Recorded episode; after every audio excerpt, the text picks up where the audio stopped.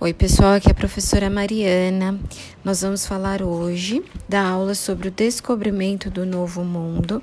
Essa aula está na apostila 2. Então, são as aulas 13 e 14 capítulo 4. Eu vou escanear e colocar também em anexo as páginas para vocês, porque eu sei que vocês não têm a apostila 2. Essa aula começa falando sobre o Cristóvão Colombo, uma pequena biografia sobre ele, ele que nasceu na Itália, em Gênova, no ano de 1451. Uh, ah, ele estuda astronomia, matemática, náutica por conta própria também a cartografia. Acaba indo para Portugal, ele tem o objetivo de arrecadar dinheiro da monarquia para poder navegar pelo Ocidente para chegar ao Oriente. Ele queria comprovar a esfericidade da Terra, quer dizer, que a Terra era redonda.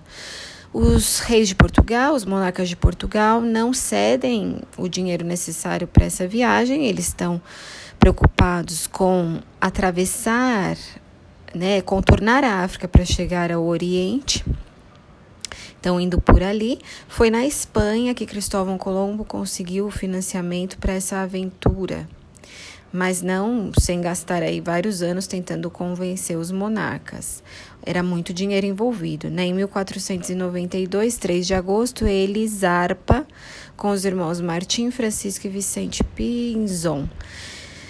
Bom, Cristóvão Colombo queria chegar ao Oriente, lugar de sedas, não é joias, muita mercadoria, especiarias para comercializar, mas ele acaba chegando na ilha de Guanaani, que depois foi rebatizada de San Salvador nas Bahamas, atingindo, portanto, o que hoje é conhecido como América, e ele não sabia disso.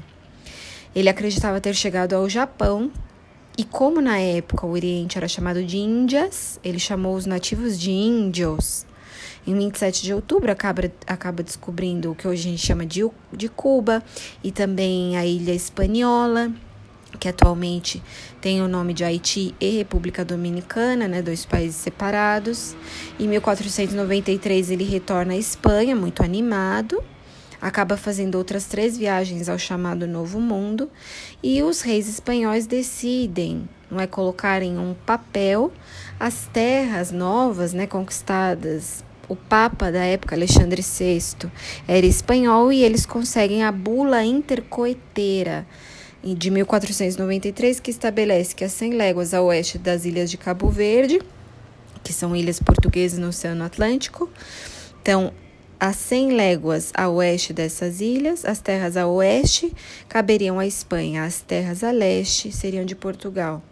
Portugal não contente com essa divisão, negocia muito e consegue, em 1494, o famoso Tratado de Tordesilhas, que todo brasileiro estuda desde o Fundi 1. Esse tratado diz que aumenta né, de 100 para 370 léguas a distância do meridiano em relação às ilhas de Cabo Verde.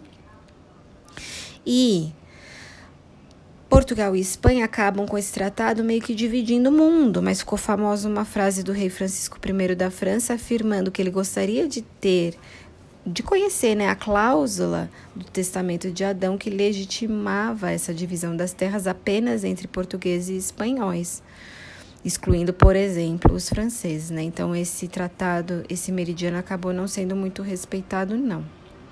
Qualquer dúvida que vocês tenham, podem me perguntar. Um beijão, tchau, tchau.